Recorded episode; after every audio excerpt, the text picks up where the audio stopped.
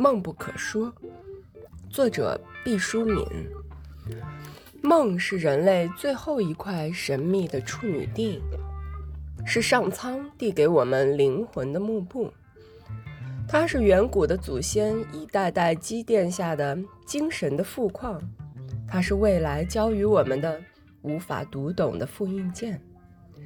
我们的精神在梦境中活泼的像蝌蚪一样游弋。把过去与虚幻粗针大线的缝缀在一起，镶嵌成神奇的图案。